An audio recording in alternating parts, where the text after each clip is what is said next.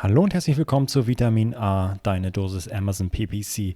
Heute mit einem Spezial, denn wir haben unseren 10. Amazon Advertising Stammtisch gehabt und den, der war so gut. Wir haben so coole Gäste gehabt und hatten eine sehr, sehr interessante Diskussion, dass wir den hier auf unserem Podcast mit veröffentlichen wollen. Worum geht's? Wer war da? Zum einen war Martin Picard, Gründer und Geschäftsführer von Störtebecker, zu Gast. Er hat sich gefragt oder mit uns diskutiert, ob es eigentlich sinnvoll ist und wie sinnvoll es sein kann, einen eigenen Online-Shop neben dem Amazon-Business laufen zu haben. Da hat er verschiedene Vor- und Nachteile diskutiert. Wir haben im Nachgang darüber diskutiert. Super spannende Diskussion.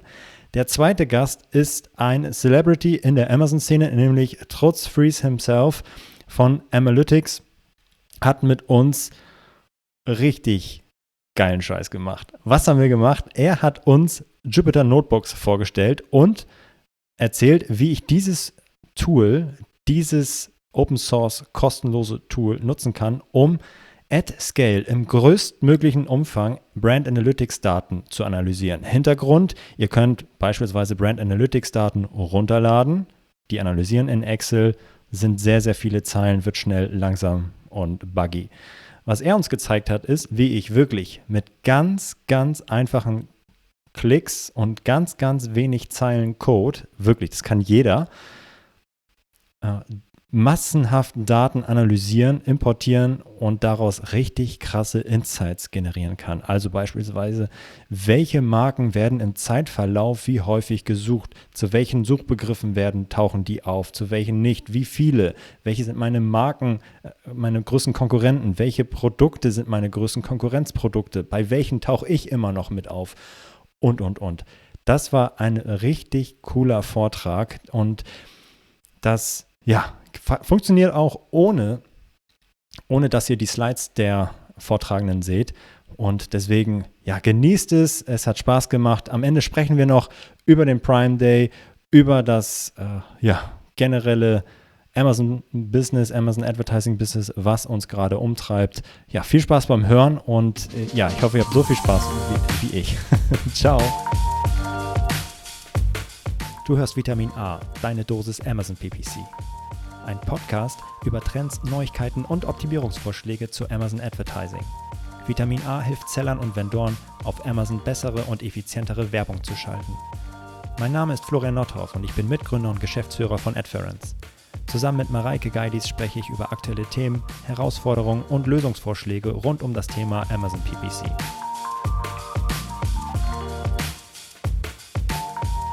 Ich übergebe das Mikro äh, an den lieben Martin von Störtebecker. Und äh, Martin, du hast äh, heute was mitgebracht und du, ja, wir sprechen darüber, ob das eigentlich eine gute Idee ist, einen eigenen Shop neben dem Amazon-Business noch zu, zu betreiben oder nicht, inwieweit die sich befruchten oder auch konkurrieren und ob das eine sinnvolle Sache ist. Schauen wir mal. Ich bin gespannt, was du mit, mitbringst und ja, äh, und auf die Diskussion im Anschluss. Ja, genau. Äh, danke dir auf jeden Fall, Florian für die Einladung hier zu dem Stammtisch. Coole Sache auf jeden Fall, was ihr hier macht. Ähm, genau, und zwar, ich teile vielleicht mal meinen Bildschirm. Genau, ähm, ja, vielleicht erstmal kurz zu mir. Ich bin äh, Martin Picard, der Gründer von Störtebecker. Ähm, wir sind ein ja, Direct-to-Consumer-Startup im Bereich ähm, Rasur- und Bartpflegeprodukte. Äh, wir sagen, wir bringen den Barbershop nach Hause, äh, wollen praktisch das Barbershop-Feeling ähm, in den Badezimmern ähm, ja, der Männer vorzugsweise äh, praktisch auslösen und ähm, haben aber auch viele Frauen als Kunden tatsächlich. Äh, und, und be wahrscheinlich bevorzugt ja. äh, Männer mit Haarwuchs auch wahrscheinlich. Das wäre auch nicht ja, schlecht. Absolut. Ähm, genau. Vielleicht einmal kurz ein paar Keywords zu uns ähm, oder zu, zu mir auch. Ich bin gestartet 2017 damals auf Amazon äh, Amazon FBA damals entdeckt und praktisch ja das erste Produkt dann entwickelt, schnell gesehen, okay, das kann man eigentlich zu einer coolen Marke ausbauen und ähm, habe das dann weiter während meinem Studium fortgeführt, dann seit 2019 praktisch Vollzeit. Dann kam der Online-Shop im letzten Jahr dazu, jetzt praktisch sind wir da ein Jahr dabei, mittlerweile ein sechsköpfiges Team und wir haben natürlich große Pläne. Ähm, ja, zum, zum Thema jetzt von heute. Genau, Amazon und der eigene Online-Shop, äh, Freunde oder Konkurrenten. Ist ja immer so ein Thema, dass man, mh, hm, ja, dass es vielleicht immer so die Frage ist, ist Amazon wirklich, sage ich mal, ähm, ist es vielleicht kannibalisiert es, kannibalisiert es vielleicht sogar irgendwie den, äh, die Kunden sozusagen oder werden die Kunden weggezogen vom Online-Shop auf Amazon? Ähm, und äh, ja, die Frage habe ich mir gestellt. Ähm, genau hier die möglichen Bedenken. Amazon macht ja eventuell die Brand kaputt, weil Amazon nicht so ein, sage ich mal, nicht so ein gutes Image hat. Dort sind viele schlechte Produkte unterwegs, viele Chinese Seller und so weiter. Ähm, dann andere Bedenken sozusagen, ähm, dass man auf Amazon den Kunden eben nicht besitzt, im Gegensatz zum Online-Shop. Dort kann man natürlich den Kunden retargeten, kann man ihn wieder bespielen. Ähm, das könnte dann eben auch als negativ aufgefasst werden bei Amazon. Außerdem, ja, die habe ich eben schon angesprochen, die Kunden wandern eventuell zu, von, zu Amazon, also weg vom Online-Shop zu Amazon, weil es vielleicht für die äh, einfacher ist oder ja, dass sie dann irgendwie, sage ich mal, nicht mehr auf dem Online-Shop unterwegs sind. Ähm, und natürlich dann auch das Thema, ähm, dass man eben keinen Preiskampf eingehen will auf Amazon, weil man dann Angst hat, okay, da ist so viel Konkurrenz, Billigkonkurrenz, da können wir ja gar nicht bestehen. Ähm, das sind eventuell dann Themen, die aufkommen, wenn man sich als Online-Shop-Betreiber das Thema Amazon anguckt. Ähm, ja, was denke ich dazu? Im Endeffekt denke ich mir, am Ende müssen wir da sein, wo der Kunde ist. Und wir wollen Umsatz machen und äh, sehen deshalb Amazon als starken Sales-Channel und äh, eben auch einen weiteren Touchpoint, Touchpoint in unserer Marke. Ähm, heutzutage ist es ja so, ich habe jetzt gar keine Zahlen im Kopf, aber extrem viele Produktsuchanfragen starten, beginnen mittlerweile auf Amazon. Und äh, deshalb muss man eigentlich fast in jedem Bereich meines Erachtens, wenn man äh, Produkte online verkauft, sollte man auch auf Amazon ähm, unterwegs sein, weil dort eben einfach die Kunden sind. Ähm, heutzutage ist es ja auch so, wenn man jetzt das Thema Brand sich anguckt, dass auf Amazon man sehr viel Branding auch betreiben kann. Thema Upload-Content, Content-Videos jetzt neuerdings. Ähm, das heißt, ja, dieses Argument fällt meines Erachtens dann auch wieder ein bisschen, mh, hm, ja, ein bisschen runter, weil man sich schon auch cool als Marke präsentieren kann auf Amazon. Ähm, dann Thema Flywheel, das ist ja auch im, im Marketing, äh, sage ich mal, in der Marketing-Szene, äh, macht es ja dann auch immer mehr die Runde, dass man eben möglichst viele Kontakte mit der, mit, mit der Brand schaffen will, mit dem, mit dem Kunden, ähm, auch über den Marketingprozess hinaus, eben auch im, im Sales-Prozess, aber auch im Service, äh, im Servicebereich dann, dass wir wirklich überall die Kunden ein positives Erlebnis mit der Marke haben und dazu gehört natürlich auch Amazon. Ähm, in Amazon steckt meines Erachtens auch noch sehr viel Möglichkeiten, sehr viel Potenzial. Es kommen immer mehr Werbemöglichkeiten dazu. Internationalisierung ist auch immer möglich. Ja, es kommen mehr Marktplätze dazu.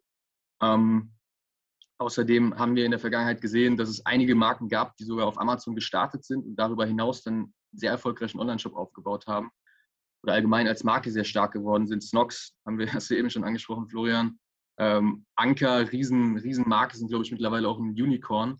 Ähm, an, der, an der, Börse, glaube ich, auch, ne? Sind sogar an die, an die Börse gegangen, ja. Das ist echt crazy, was, was da abgeht. Und im Endeffekt auch auf Amazon gestartet. Ja. Ähm, ja. Dann habe ich jetzt zum Schluss, zum Schluss noch eine kleine Hypothese, ähm, dass man vielleicht auch sogar behaupten könnte, wenn Kunden uns über Amazon kennenlernen, werden sie auch auf unseren Online-Shop kommen, wenn wir wirklich ein geiles Branding machen, wenn wir geile Produkte machen, weil sie dann einfach interessiert sind, was steckt dahinter, was steckt hinter dieser Marke, mhm. gibt es da noch mehr und dann googeln sie vielleicht sogar selbst oder werden vielleicht dann noch durch kleine Beileger, ja, äh, ist die Frage, ob das jetzt vollkommen legal ist, ähm, aber dass die dann sozusagen trotzdem noch irgendwie auf den Online-Shop gebracht werden, ja. Ähm, dann habe ich noch aus der Praxis bei uns ein kleines Beispiel zum Schluss und zwar, ähm, das ist die, die PPC-Kampagne unserer ja, Brand Protection, ähm, Brand Protection sozusagen, also wo wir äh, PPC auf unsere Brand-Keywords geschaltet mhm. haben. Und da sieht man ziemlich gut, dass hier, ähm, ja, das am Anfang relativ, also das ist ja Umsatz hier, dass es hier 2019 relativ flach ist. Dann haben wir unseren Online-Shop 2000, äh, genau, im Mai 2020 gelauncht. Mhm. Dann sieht man, äh, okay, wir haben langsam angefangen mit Performance-Marketing, es wurde immer mehr und dann haben wir jetzt im, im März diesen Jahres haben wir auch mal ein bisschen mehr aufgedreht. Und dann sieht man, dass tatsächlich auch der Umsatz dann auf unsere Brand-Keywords wirklich extrem gestiegen ist. Hier mhm. sieht man es ähm, im Vergleich zu ja, Ende 2019 ist es wirklich vervielfacht. Das heißt, dass viele Leute unsere Ads sehen, also unsere Facebook, Google Ads sehen und dann aber sozusagen nach unserer Brand auf Amazon suchen, weil Amazon für sie einfach mh, hm, schon so, sage ich mal, geläufig ist und sie alles auf Amazon kaufen, dass sie dann eventuell sogar gar nicht auf dem Shop kaufen würden und wir diese Kunden eventuell sogar verlieren würden. Das heißt, dann lassen wir sie halt auf Amazon kaufen sozusagen, weil sie sonst gar nicht kaufen würden. Ähm, und wenn sie eine gute Kauferfahrung haben, dann werden sie auch später äh, bei uns im Online-Shop vorbeischauen. Genau, das war jetzt noch ein kleines, sozusagen ein kleiner, äh, kleines Beispiel bei uns aus der Praxis. Und ähm, ja, ich freue mich darauf, äh, was, was ihr sozusagen zu dem Thema zu sagen habt oder was ihr darüber denkt. Ähm, und äh, ja, das war es von meiner Seite. Ja, äh, Martin, vielen Dank dafür. Das ist äh, mega spannend. Ich habe eine Reihe von Fragen und ich hoffe, ihr, äh, dem Plenum auch. Die erste ist, die mir jetzt, wenn ich den, den Graphen sehe, der ja dann ansteigt am Ende und ein schönes Wachstum zeigt für die Brand Protection Kampagne. Und vorher, bevor ihr den Shop habt, hattet, habt ihr wahrscheinlich auch Werbung geschaltet und diese Werbung direkt auf Amazon ja, weitergeleitet und auf, auf euren, äh, nicht auf euren Shop. Wie macht ihr es jetzt? Wahrscheinlich auf dem Shop, oder? Und nicht direkt zu, zu Amazon? Und, genau, die ja. Facebook-Ads, die lenken wir auf unseren Online-Shop, ja. Ja, okay. okay. Ähm, also zu, zu dem Thema, wie viele Leute eigentlich äh, ja, ihre Produktsuche auf Amazon starten. Ich glaube, in den USA, da gab es mal eine Studie, das sind es dann schon mehr als die Hälfte der Produktsuchen fangen auf Amazon an. Und diese These, die du daraus ableitest für dich und ich sollte ich eigentlich einen eigenen Online-Shop machen oder nicht oder sollte ich auf Amazon gehen oder nicht, weil diese Frage stellen sich ja auch viele ist natürlich genau richtig zu beantworten mit, ja, ich bin da, wo der Kunde ist. Und äh, mhm. wenn, ich, wenn ich das nicht mache, dann ist das ein Commitment für, äh, ich bin bereit, auch Umsatz liegen zu lassen, glaube ich. Das ist so meine, meine These. Es gibt Gründe dafür zu sagen, ich möchte das nicht, äh, aus irgend, ja, aber damit committet man sich dann dazu, okay, es wird halt auch dann weniger Umsatz so. Und weil einfach, äh, also ja, ich, ich persönlich liebe es halt einfach, wenn es so, so convenient ist und ich weiß, äh, das, das zu schätzen, diesen Service, der dahinter steht. oh Gott. ähm, ja. Und ähm, wie, äh, ja, gibt es andere, andere Meinungen Meinung dazu? Oder gibt es andere Möglichkeiten, das noch irgendwie zu messen?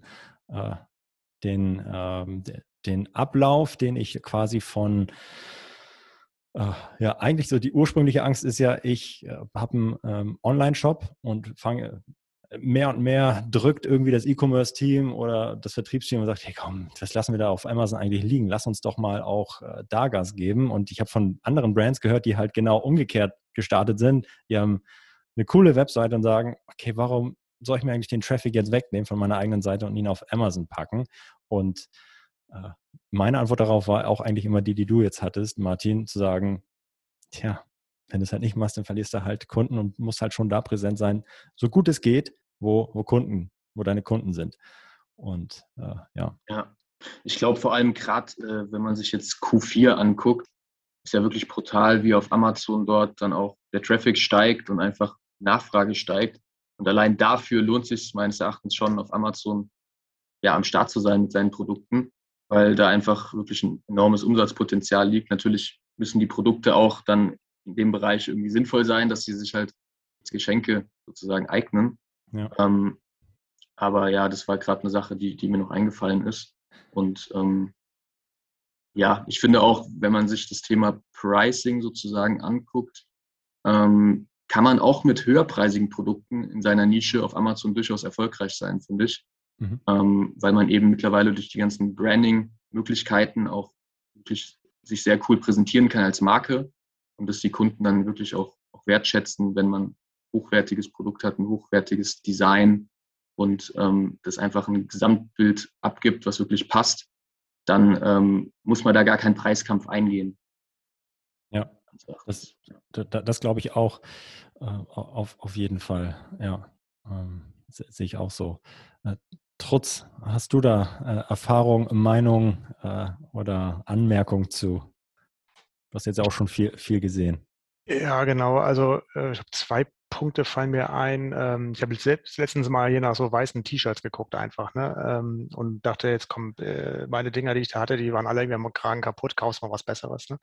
Und dann gibt man irgendwie einmal Google hier das perfekte T-Shirt und landet dann unweigerlich bei Sanft mit V geschrieben irgendwie. Die haben sich halt irgendwie auf die Fahne geschrieben, wir machen hier das beste T-Shirt. Und die haben natürlich das Produkt da auf ihrem eigenen Online-Shop echt super in Szene gesetzt. Ne? Das Material beschrieben, die Firma, die das herstellt, äh, die Näheren, die da sitzen. Also, ähm, und ähm, das kann man, glaube ich, natürlich nicht äh, auf mit A-Plus-Content auf dem Amazon-Shop in gleicher Weise. Ne? Also, ja. wenn es wirklich darum geht, so ein Produkt, wo die Marke und der Kontext auch eine Rolle spielt, mal richtig zu inszenieren, das ist super. Am Ende ist das auch nur ein, das war ein WooCommerce-Shop, glaube ich. Mhm. Irgendwie die Jungs kamen irgendwie aus München. Also wahrscheinlich auch nur so eine kleine, das ist klein, ähm, äh, relativ agiles Team dahinter, aber halt super gemacht, so vom, vom, mhm. vom gesamten, von der gesamten Kommunikation her. Und am Ende habe ich die Dinger auch gekauft. Sind die jetzt besser als andere T-Shirts von Zalando? Weiß ich nicht. Aber da hatte ich irgendwie den Eindruck, ähm, okay, da kriege ich vielleicht Qualität. Und ich glaube, wenn man solche Produkte hat, ist natürlich ein eigener Online-Shop wahrscheinlich vielleicht sogar ein Must-Have, um, sage ich mhm. mal, da ähm, das auch zu kommunizieren interessieren.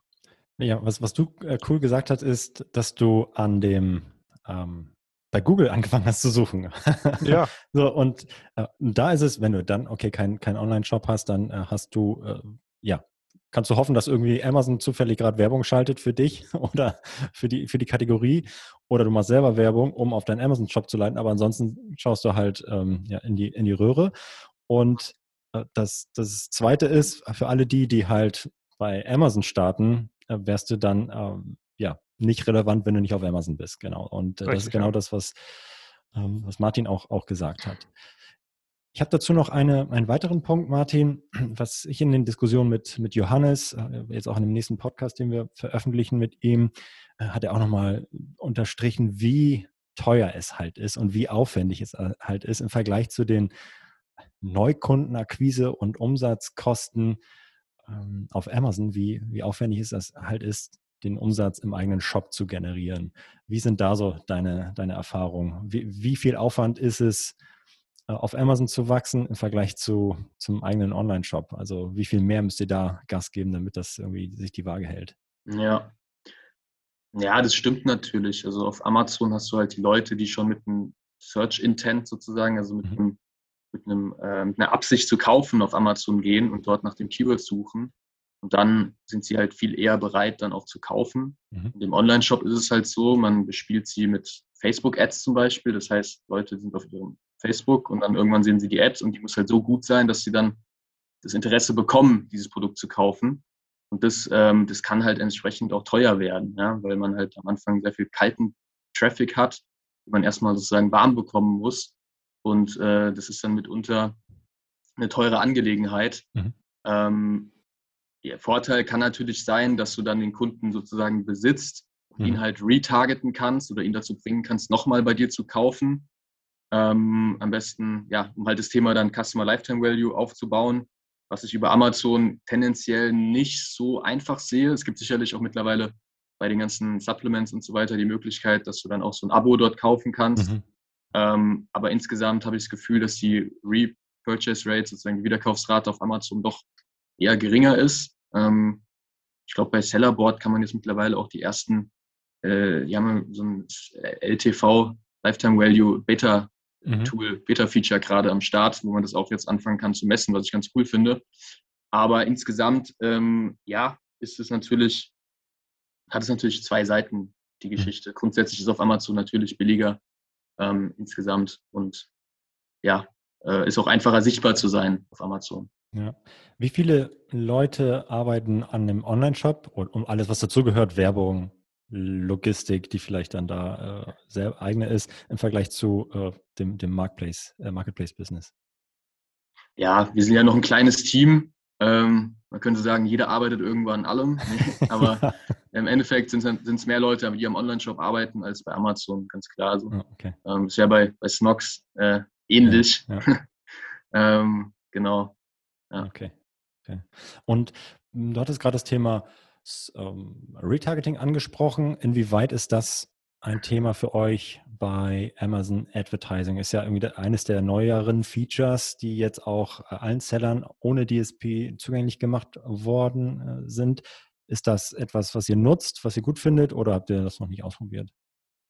Wir sind gerade dabei, das zu testen. Mhm. Ähm, ich selbst bin da ehrlich gesagt noch gar nicht jetzt so drin. Mhm. Ähm, da muss ich mal mit dem entsprechenden Mitarbeiter mal sprechen. Aber wir sind jetzt gerade dabei, das zu testen und ähm, ja, finde ich, eine, find ich eine super Sache auf jeden Fall. Mhm. Ähm, mal schauen, wie sich das noch weiterentwickelt. Und ähm, ja, aber kann jetzt da noch keine genauen Erfahrungswerte von uns mitgeben. Okay. Hat jemand anderes äh, Erfahrung, äh, erste Erfahrung oder auch schon tiefgehendere Erfahrung mit den Sponsored Display Retargeting-Kampagnen, dann kann er die gerne teilen. Was ich mitbekommen habe und sehe, ist, dass die richtig, also richtig viel Umsatz machen können. Also nicht nur so 5% von Werbeumsatz, sondern tatsächlich auch 10, 15, 20% teilweise. Hängt natürlich auch ein bisschen davon ab, welches Produkt und wie doll du die anderen Kampagnentypen fährst. Aber grundsätzlich äh, es ist ja auch ein nices Placement auf der Produktdetailseite in der Nähe von einem Einkaufswagenfeld. Und äh, ja, von daher äh, ganz cool. Natürlich niedrige Klickraten, das ist bei Display äh, ganz, ganz normal, aber schon einen ganz niceen äh, ACOS, den du dann da äh, erzielen kannst und entsprechend mehr Umsatz generieren. Ja. So, da gibt es eine Frage. Wie verhalten sich denn die CPCs Google versus Amazon von Olli? gefragt? Ja, das ist sicherlich auch sehr produktabhängig. Ähm, aber ich würde behaupten sogar, die sind jetzt gar nicht mal so großartig unterschiedlich. Also mhm. ich, wir arbeiten da auch im Google Ads-Bereich mit einer Agentur zusammen. Mhm. Aber grundsätzlich, ich meine, wenn ich mich richtig erinnere, ist man da jetzt auch ungefähr so, weiß ich nicht, unter einem Euro, vielleicht ab und zu mal über einem Euro oder so. Mhm. Ähm, das ist jetzt, ist jetzt nicht großartig unterschiedlich. Klar, auf bestimmte, bestimmte Keywords hat man da sicherlich ja, bedeutend höhere Klickpreise, aber äh, so ist es ja dann bei Amazon auch. Ja. Ja, ich habe ähm, dazu mal, ist schon ein bisschen, bisschen länger her, glaube ich, ein Jahr oder so, da hatten wir uns mal tatsächlich in der Fashion-Branche, äh, wen es wundern, äh, mal die äh, CPCs verglichen von der, genau den gleichen Produkten auf Amazon und Google. Was wir da gesehen haben, ist tatsächlich, dass du höhere Conversion Rates auf Amazon hast und niedrige, niedrigere CPCs, was ja erstmal mega geil ist und denkt man, okay, krass, muss ich mehr investieren. Auf der anderen Seite musst du dort halt immer wieder den Kunden einkaufen, hast halt nicht die Daten und kannst ihn irgendwie, ja, zweit, drei, äh, dritt, viert Kauf irgendwie per E-Mail, was ja quasi kostenlos ist, irgendwie bespielen. Und äh, ja, genau, das so einmal unsere, so unsere Erfahrung dazu. Ich habe jetzt gerade mal geschaut, letzten sieben Tage sind wir jetzt bei 77 Cent auf. Google, mhm. also insgesamt. Mhm. Okay, ja. Ja, gibt es weitere Fragen dazu? Vielen Dank, Olli, dafür. Okay, gibt es nicht. Dann würde ich jetzt sagen, Martin, danke dir schon mal bis hierhin. Und ich würde jetzt Trotz bitten, äh, ja, schieß los, Trotz, du hast, ja, du wirst wahrscheinlich gleich noch ein bisschen was zu dir erzählen und was du so machst. Ich, bin, ich, ich weiß es, aber die äh, Zuhörerin vielleicht noch nicht so und äh, bin, bin auf deine Präsentation gespannt. Schnallt euch an, denn es wird nerdig und äh, das finde ich gut. genau. Könnt ihr meinen Bildschirm sehen soweit? Siehst du schon ja, was? passt. Perfekt, wunderbar. Ja, genau. Also äh, genau, ganz kurz über mich, ganz kurz über das Thema Jupyter Notebooks und dann, was kann man damit machen, um zum Beispiel die Daten aus Brand Analytics ähm, auszuwerten. Genau, fangen wir mal ganz kurz mit mir an. Genau, du hast es schon gesagt, äh, Gründer, Geschäftsführer von Amalytics und wir haben auch noch eine Agentur Revoic, wo wir halt beim Tool sagen wir, Kunden mit Daten versorgen die stehen da im Mittelpunkt, viel Monitoring, ähm, viele Alerts ähm, und haben letztens auch ein neues Modul da mal hinzugefügt, ähm, um den Marken auch ein bisschen mehr die Möglichkeit zu geben, ihre eigene Marke zu analysieren. Ähm, und da kamen wir halt auch mit Excel halt nicht mehr wirklich weiter, äh, zumindest was so die erste Analyse angeht und haben da uns dann mal mit dem Thema Jupyter Notebooks beschäftigt. Ähm, also das war sozusagen die Motivation, denn ihr wisst es ja, wenn ihr Markeninhaber seid bei Amazon, habt ihr ja Zugriff auch auf diesen Amazon-Suchbegriffe-Bericht. Ähm, den kann man sich ja auf wöchentlicher Basis herunterladen. Der ist ja echt super interessant, weil man da ja sehen kann, wie, welche sind die Top-Keywords, äh, welche Asens äh, werden dafür angeklickt, welchen Umsatzanteil haben die etc. Dieser Begriff ist halt aber auch nur sehr groß. Ne? Das heißt, wir haben da in der Regel so um die 500.000 Zeilen. Der Begriff ist nicht, ähm, äh, der Bericht ist nicht ähm, normalisiert. Das heißt, den muss man eigentlich nochmal denormalisieren oder entpivotisieren, wenn man sagt, dann hat man schon irgendwie 1,5 Zeilen, ja, 1,5 Millionen Zeilen. Damit äh, knackt man schon sofort äh, das Excel-Limit, was ja ungefähr bei einer Million liegt. Und wenn ich das Ganze noch im Zeitverlauf analysieren möchte, das heißt, ich lade mir wirklich 52 Wochen rückwirkend runter, um zu sehen, wie sich das Ganze so im Jahresverlauf irgendwie ändert, dann bin ich bei Excel halt raus. Ne? Dann geht das vielleicht noch mit äh, Power BI oder ähnlichen Tools. Aber es gibt halt auch ein kostenloses Tool, was, glaube ich, noch so ein bisschen, zumindest in unserer Branche wahrscheinlich unbekannt ist. Es ist, glaube ich, das Standardtool für Datenanalysten und Leute, die so im Bereich Data Science arbeiten, ähm, weil es halt irgendwie super mächtig ist. Und das sind diese sogenannten ähm, Jupyter Notebooks. Ähm, ist kostenlos, ist Open, ich ob es Open Source ist, aber ist auf jeden Fall kostenlos. Äh, es läuft komplett im Browser, ist also wirklich sehr niederschwellig, damit mal zu starten. Ähm, und beinhaltet, sage ich mal, out of the box direkt mächtige Tools ähm, äh, von neuronalen Netzen, die man da bauen kann, aber auch bis hin zu einfachen statistischen Verfahren. Und ist halt auch sehr stabil. Also man schreibt praktisch, man arbeitet da nicht wie in Excel in so einem Raster und packt da seine Tabellen rein und baut da irgendwie Formeln, sondern man schreibt praktisch, äh, die, wie kommen die Daten rein, wie manipuliert man die Daten, wie fasst man sie zusammen in Form von Code tatsächlich. Äh, man nutzt da häufig die Programmiersprache Python. Ähm, die ist aber sehr anwenderfreundlich und auch für, für Einsteiger ähm, äh, ganz gut handelbar. Man kann das Ganze wie in einem Notizbuch halt auch kommentieren. Also man kann Erklärungen dazu schreiben, hier mache ich jetzt das. Und man kann Überschriften vergeben, kann man Sachen zuklappen, wieder aufklappen. Also es ist wie so ein richtiges wie so ein Kapitel in einem Buch kann man sich das vorstellen. Mhm. Ähm, und es gibt eine super Dokumentation. Und man schreibt praktisch runter, was man, wie man die Daten reinlädt, wie man sie, wie man sie ändert und so weiter. Und um also euch so ein bisschen zu zeigen, ähm, äh, was da möglich ist, äh, haben wir das mal hier ein Beispiel von Brand Analytics ähm, gemacht. Vielleicht noch zwei Hinweise vorher. Man hat halt inklusive meistens auch diese Pandas-Bibliothek. Pandas ist praktisch sowas wie, ich sag mal, Excel für Programmierer. Man kann also Daten in einen sogenannten Data Frame reinladen und dann diesen Data Frame halt nach allen Regeln der Kunst manipulieren, verändern, äh, auswerten etc. Kann man sich vorstellen wie so ein Tabellenblatt äh, in Excel, wo ich ja auch in einem, einem Dokument mehrere Tabellenblätter habe, die verknüpfe ich mit S-Verweisen, baue Pivot-Tabellen. All das ist halt auch möglich. Wer das mal lokal testen möchte bei sich, kann sich so, ein, äh, so eine, was installieren. Das nennt sich Anaconda, ist auch eine kostenlose Software-Suite, die man halt für Mac, Windows, äh, Linux runterladen kann. Dann hat man eigentlich alles, was man braucht, auf seinem Rechner installiert und kann direkt loslegen. Noch niederschwelliger ist es, wenn man äh, das bei Google, bei der Google, bei Google Workspace heißt es, glaube ich, jetzt hat man da auch Zugriff drauf. Es gibt dieses Google Collaboratory, ähm, kann man einfach starten und dann hat man sofort so ein Jupyter Notebook im Browser laufen. Muss man nichts machen, nichts installieren. Einziger Nachteil ist, man muss die Daten, wenn man damit arbeitet, jedes Mal neu hochladen. Sprich, sobald ich dieses Browserfenster zumache, ist das Ding wieder bei Null.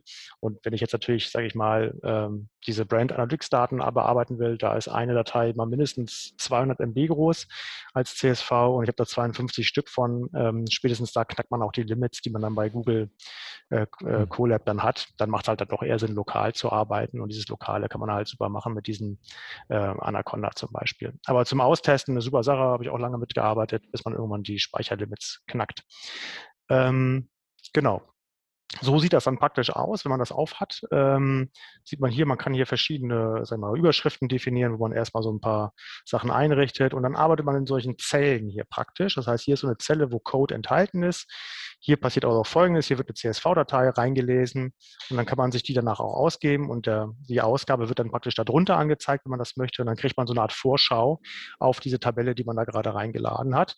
So kann man sich so das, was man da lädt, wie praktisch bei Excel in so einem Tabellenblatt halt ein bisschen visualisieren. Ist also so ein bisschen anders, man kriegt nie alles angezeigt, äh, weil die Daten einfach auch viel zu groß sind. Man muss sich dann entsprechend immer damit behelfen, so sich Auszüge äh, anzeigen zu lassen, die letzten zehn Zeilen, die ersten zehn, was auch immer.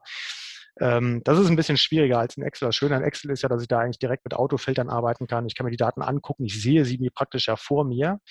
Ähm, und das ist natürlich ein bisschen eine kleine Umstellung, wenn man hier mit diesen, mit diesen Jupyter Notebooks arbeitet. Genau, also das ist so ein bisschen die technische Grundlage. Kommen wir mal zum Thema Brand Analytics. Ich glaube, das kennt ihr das meiste ja auch. Ähm, das sind ja diese Berichte, die man sich da äh, runterladen kann in Brand Analytics, der Suchbegriffbericht ähm, der echt ganz spannende Daten äh, enthält und jetzt nicht nur für den eigenen Account, sondern wirklich für Amazon global oder für den jeweiligen Marktplatz halt. Was haben wir da für Daten drin? Äh, wir haben den Suchbegriff natürlich, welcher ist gerade, äh, welche Suchbegriffe werden wie häufig gesucht. Jetzt nicht absolut gesehen, aber dann doch zumindest relativ. Wir haben also den Suchrang. Wir wissen, was wird am häufigsten gesucht, am zweithäufigsten, dritthäufigsten. Wir wissen natürlich auch implizit, indem wir es runterladen, aus welcher Woche ist das. Wir sehen, ähm, welche Asens werden am häufigsten angeklickt, nachdem nach diesem Begriff gesucht wurde. Und wir sehen zu jeder Asen natürlich nicht nur die Asen, sondern auch den Titel, die Klickrate und die Umsatzrate. Die letzten beiden Sachen, auf die gehe ich hier heute nicht ein, aber natürlich auch mal ganz spannend zu sehen, wie, wie verteilt sich denn der Umsatz auf verschiedene äh, Suchbegriffe. Klar, wenn ich PS5 suche, dann ist wahrscheinlich ein Großteil des Umsatzes auf der Sony PlayStation 5. Bei anderen Sachen wie zum Beispiel geschenkt Männer ist es natürlich deutlich verteilter. Also auch da interessant mal rauszukriegen, wie verteilt sich denn so da der, der, der Kauftraffic auf die verschiedenen Produkte. Aber das ist heute hier nicht Thema. Ähm, dann ihr hier auf der rechten Seite, man kann sich das ja nicht nur für die aktuelle Woche runterladen, sondern man kann ja rückwirkend, glaube ich, bis zum Jahr die Daten runterladen. Und so haben, kann man das auch mal machen. Ähm, und sieht dann hier praktisch, wir haben einfach mal für die letzten 52 Wochen die Daten runtergeladen und dann hat man auch schon mal direkt ein paar Gigabyte Daten auf der Festplatte.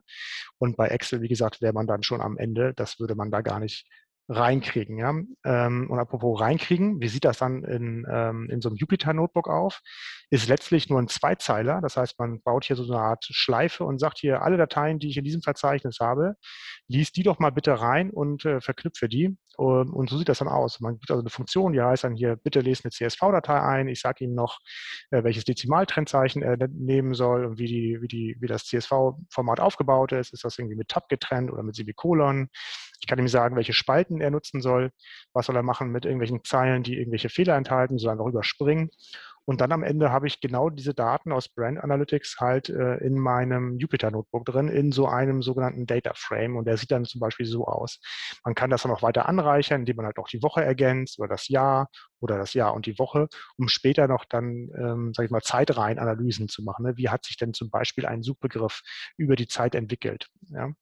Man kann den Marktplatz noch hinzulegen, man könnte also theoretisch auch weitere Marktplätze noch mit reinlesen, kann ich alles reinspeisen und habe dann am Ende, ich glaube, wie viele Zeilen waren es dann, also mehrere, sechs, sieben Millionen sind es dann schon, über die ich dann analysieren kann. Das Ganze ist immer noch einigermaßen performant. Das heißt, äh, das Einlesen dauert natürlich, das dauert so um die 15 Minuten auf meinem Rechner lokal, bis die dann alle drin sind, aber danach kann ich relativ äh, schnell damit arbeiten. Und jeder, der schon mal Excel irgendwie mit ein paar Millionen Zeilen oder ein paar hunderttausend Zeilen drin hatte, weiß, wie träge das werden kann und wie lange es dann dauert, bis man mal so einen Filter mal gesetzt hat. Ja.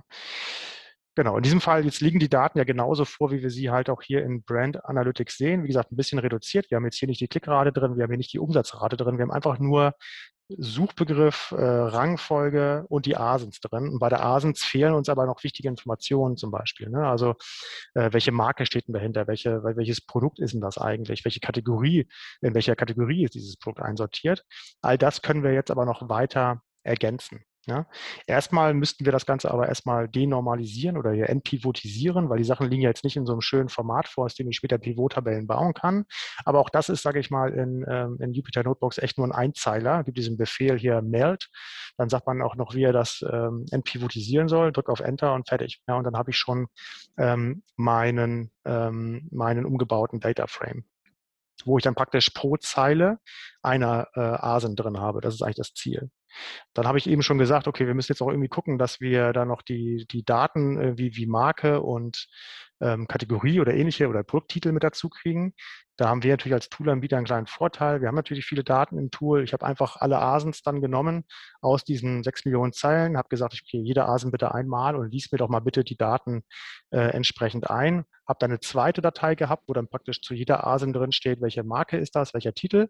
Und dann kann ich die beiden Dateien einfach verknüpfen ja, und sage, okay, anhand von Asen und Marktplatz, bitte lies mir jetzt noch die Marke dazu. Ne? Also ein einfacher S-Verweis zum Beispiel in Excel wäre das. Ne? Ähm, und hier ist das auch wieder in, in diesen Jupyter-Notebooks halt ein, ein, Einzeiler, in dem ich halt sage, bitte merge diese beiden Dateien und nimm die Spalte von der einen und die Spalte von der anderen. Die müssen übereinstimmen und wenn das der Fall ist, dann kannst du die zusammenlegen.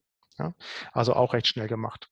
Dann das Thema Daten bereinigen äh, ist auch noch so eine Sache. Dann hat man vielleicht ein paar Zeilen, wo dann irgendwie äh, keine ASIN drin ist, keine Marke, was auch immer, äh, Daten fehlen. Sagt man einfach, bitte schmeiß alles weg, was, äh, wo irgendwo so eine Art Non-Available-Wert drin ist, ist auch ein Einzeiler, dauert dann ein paar Sekunden, bis das durchgelaufen ist. Und dann habe ich praktisch danach einen Data Frame, der überall in jeder Zeile die richtigen Daten enthält. Und dann kann ich eigentlich loslegen. Ähm, und entsprechende Sachen machen. So sieht das dann im Nachgang vielleicht aus. Ne? Ich habe also eine Tabelle hier mit dem Suchfrequenz, äh, mit dem Suchbegriff, mit dem Rang, in welcher Woche war das, welches ist die ASIN, an welcher Position war die ASIN, welche Brand steht hinter der ASIN, welchen Titel habe ich da, gibt es eine Kategorie dazu. Und das ist eigentlich, sage ich mal, das Format, was ich haben möchte, um daraus entsprechende Auswertungen zu fahren. Und welche Auswertungen das sind, da habe ich jetzt mal einfach mal ein paar Beispiele mitgebracht. Das ist sicherlich nicht vollständig, ähm, aber zeigt einfach mal, was so generell möglich ist. Und wie gesagt, da ist noch viel, viel mehr möglich, äh, aber das soll einfach mal so ein Ausschnitt sein. Also gucken wir uns mal an, ähm, was kann ich da im Bereich der Suchbegriffe machen, wie kann ich Marken analysieren damit und wie kann ich vielleicht aber auch einzelne Produkte analysieren. Gucken wir uns mal so ein paar Beispiele an, die wir auch bei uns äh, zum Teil im Blog veröffentlicht haben. Ganz Klassiker, fangen wir mit was ganz Einfachem an. Was sind eigentlich die Top-Suchbegriffe? Das sehe ich natürlich auch in Brand Analytics selber, da brauche ich jetzt nicht ein wildes Tool für. Aber was natürlich auch ganz schön ist zu sehen, wenn man sich praktisch die Vorwoche dazu liest, oder wir, wir haben ja jetzt ja mehrere Wochen drin, dann kann ich ja sagen, okay, das ist die aktuelle Woche, das ist die Vorwoche bau mir doch mal bitte beide zusammen und sag mir, wie sich die entsprechend verändert haben. Ne? Dann sieht man sehr schön, welche Suchbegriffe sind aufgestiegen, welche sind abgestiegen. Dann sieht man auch hier so totale Ausreißer. Hier ein Suchbegriff, der in der Vorwoche noch auf Platz hier 38.000 war und jetzt plötzlich in die Top 11 eingestiegen ist. Ja, und das sehen wir auch gleich. Was man da immer wieder sieht, ist, was, was für eine enorme Kraft zum Beispiel diese Höhle der Löwen-Produkte haben. Ja, die steigen meistens immer sofort nach Ausstrahlung irgendwie in die Top 20 ein. Habe ja gleich noch ein paar Beispiele. Sowas ist halt also sehr einfach möglich. Ne? Ich kann aber auch zum Beispiel fragen, welche Suchbegriffe sind denn diese Woche neu, die es in der Vorwoche noch gar nicht gab? Ja, also wo, wo wir gar keinen Suchfrequenzrang hatten ähm, oder auch hier. Und ich habe immer jetzt einfach mal hier oben sozusagen das Ergebnis reingepackt äh, und unten nochmal hingeschrieben, wie der Befehl dann oder der, ja, oder diese Codezeile dann in so einem Jupyter-Notebook aussieht. Ne? Und das ist relativ einfach. Man sagt sich einfach, gib mir alle, wo es in der Vorwoche noch keinen Suchfrequenzrang gab und sortiere mir das bitte aufsteigend hier nach dem aktuellen Rang und gib mir die ersten 25 Ergebnisse. So einfach ist das. Und dann kommt eine entsprechende Tabelle raus und äh, mit denen kann ich dann arbeiten. Oder zum Beispiel auch hier Suchbegriffe, hier steht Produkte, aber es müsste eigentlich Suchbegriffe heißen, mit den stärksten Gewinnen und Verlusten. Ja, wo wir einfach geguckt haben, wir nehmen uns zwei äh, einen Suchbegriff, der in der aktuellen Woche und der Vorwoche einen Suchfrequenzrang hatte und bilden die absolute Differenz und sehen halt, wer hat stark gewonnen, wer hat stark verloren. Ja, hier sieht man sehr schön, das Thema Klimalage wird immer wieder äh, aktuell, wenn es wirklich heiß wird in Deutschland, auch jetzt glaube ich gerade eins der hauptbesuchten Begriffe immer wenn es dann sieht man auch, es geht in den Garten hier, Hängematte mit Gestell hat deutlich zugenommen. Muttertag hat deutlich abgenommen, wahrscheinlich weil es gerade vorbei war. Ja, war noch in der Vorwoche Platz zwei, jetzt nur noch 500. Also ganz interessant auch zu sehen, wann und wie schnell Suchbegriffe nach oben schießen. Ja. Man kann sich dann natürlich auch, und das ist, kann man äh, auch nur, wenn man alle Daten reinliest, sich mal den Suchfrequenzrang im Zeitverlauf anschauen zu einem bestimmten Suchbegriff. Ne? Hier mal dargestellt am Suchbegriff Smartphone haben wir hier praktisch den Suchfrequenzrang über die Zeit, über die verschiedenen Wochen dargestellt. Auch super interessant mal zu sehen, wann fängt Ostern an. Gut, das ist bei jedem Jahr natürlich mal unterschiedlich, weil Ostern ja nicht kein fixer Tag ist. Ne? Aber man könnte da so Fragen stellen, okay, wie, viel, wie viele Wochen vorher muss ich eigentlich anfangen, vielleicht meine Listings auf das Thema Ostern umzustellen? Wann fangen die Leute an, nach Ostergeschenken zu suchen ne? oder Weihnachten oder was auch immer oder Gartengeschichten, ähm, äh, alles, was so ein bisschen starke Saisonalität hat. Ja? Und dann kann ich auch direkt auch mit die Frage beantworten, ja, was sind denn so die Top-Marken, die da auftauchen? Äh, wenn ich nach dem Begriff äh, hier zum Beispiel Smartphone sehe, dann sehe ich hier Samsung ist relevant, Xiaomi, Hafuri und so weiter. Alles Sachen, die direkt mitgeliefert werden aus dieser Tabelle, wenn ich sie richtig befrage. Gehen wir weiter runter. Ich kann dann auch sofort fragen, okay, welches sind denn die am häufigsten auftauchenden Produkte bei diesem Suchbegriff? Wir sehen ja bei jedem Suchbegriff immer, welche sind die Top 3 Asins. Und das kann ich natürlich auch über die ganzen 52 Wochen mal summieren und sehe dann, welches Produkt taucht denn am häufigsten in diesen Top 3 auf. Ne? Und hier sieht man halt von Blackview ein Produkt 64 Mal, das Samsung Galaxy 17 Mal. Und da habe ich natürlich eine ganz interessante sofort Produktgruppe, die man natürlich auch später fürs Advertising nutzen kann. Ne? Also wenn ich sage hier, das ist mein Thema, dieser Suchbegriff, sehe ich sofort hier, welche Produkte sind hier relevant und kann das zum Beispiel auch nutzen für das ähm, Produktattribut-Targeting. Ja, haben wir hier so einen Button auch eingebaut, in die Zwischenablage kopieren, habe ich sofort alle Asens drin und könnte die in ein super Tool wie Adference dann auch reinkopieren. Ja. Ähm, was gibt's noch? Ich sehe natürlich auch, was sind denn andere Suchbegriffe? Also ich kann die Frage stellen, okay, welche Produkte ranken denn oder sind denn in den Top 3 für, diese, äh, für diesen äh, Suchbegriff? Und dann kann ich fragen, ja, und für welche anderen Suchbegriffe ranken denn diese Top 100 Produkte? Ja, äh, und auch das ist dann einfach möglich. Dann kriege ich halt noch andere spannende Suchbegriffe. Ne? Smartphone, Smartphone, Smartphone ohne Vertrag, Android-Smartphone und wie soll er heißen. Also sehr, auch Tippfehler hier mit F geschrieben. Ne? Ähm, ich sehe, welche Marken auch direkt gesucht werden. Auch ganz spannend. Ja, alles aus diesem einen letztlich äh, großen Datensatz, äh, den ich nur unterschiedlich befragen muss. Ähm, und dann geht es auch schon los. Weißt du, das, kurz, ja. kurze, kurze ja, Zwischenfrage. Ähm, Amazon schlägt ja auch selber vor, beim, wenn du neue Kampagnen anlegst beispielsweise, dass du auch bestimmte Keywords automatisch einbuchen kannst. Da mhm. schlägt dir welche vor. Sind das gleichen, also wo gibt es da eine, hast du dir mal angeguckt oder zufällig angeguckt, ob es da eine Ähnlichkeit gibt, ob das jetzt wirklich die gleichen also das ist dieses eine Smartphone. Ja. Äh, kriegst du diese Reihenfolge rekonstruiert? Smartphone, Smartphone, Smartphone ohne Vertrag. Sind das die Top-Keywords äh, eigentlich, die man dann, die auch Amazon vorschlägt?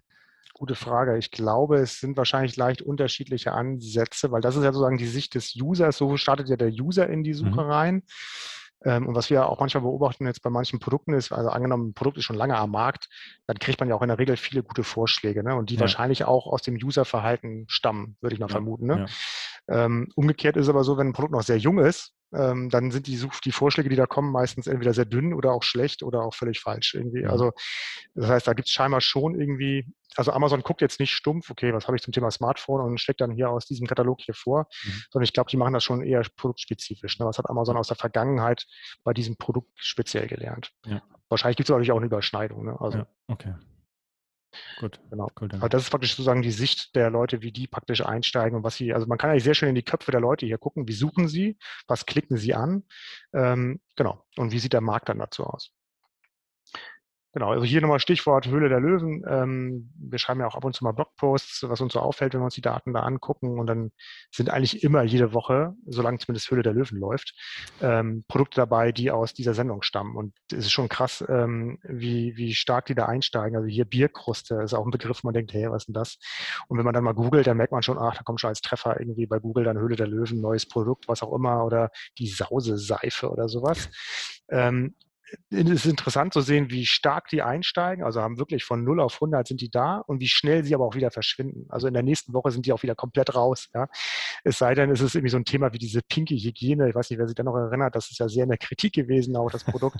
Das hat natürlich noch ein bisschen äh, Nachwehen gehabt. Aber die, wirklich, die, die schlagen wirklich von heute auf morgen da ein, werden sofort gesucht, wahrscheinlich noch während der Sendung und sind dann aber auch ganz schnell wieder raus. Aber es hat schon eine Macht. Also ich glaube, und man sieht dann natürlich auch immer schön, dann, man muss dann auch praktisch vorher schon mit dem Listing am Start sein. Ne? Also man, es macht keinen Sinn, die Sendung auszustrahlen, dann das Listing zu bauen, irgendwie zwei Tage später ist man online, dann ist der Traffic schon wieder weg. Also man muss wirklich in dem Moment, wo das ausgestrahlt wird, muss das äh, Produkt am Lager sein, muss verfügbar sein und gekauft werden können. Ja, also das ist, ist auch ja, ganz interessant. Mhm. Ist ja eigentlich auch eine gute Taktik, ich weiß nicht, ob alle diese Produkte auch immer gleichzeitig auf Amazon gelistet sind, aber wenn sie es nicht sind oder ich ein sehr ähnliches Produkt habe, ein schönes äh, Konkurrenz-Targeting sofort draufzusetzen. Ne? ja, dann, genau.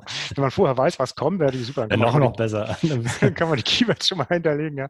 Ähm, genau. Ähm, aber ja, also meine Erfahrung war, oder was ich, ich habe mir dann meistens die Produkte auch mal angeguckt äh, auf Amazon, äh, die sind dann auch sofort da und super mhm. aufgebaut, toller, mhm. guter A-Plus-Content. Da ist schon, ich glaube, da sorgt der Ralf Dümmel dann auch spätestens dafür, dass die Sachen dann auch äh, rechtzeitig dann auch da sind.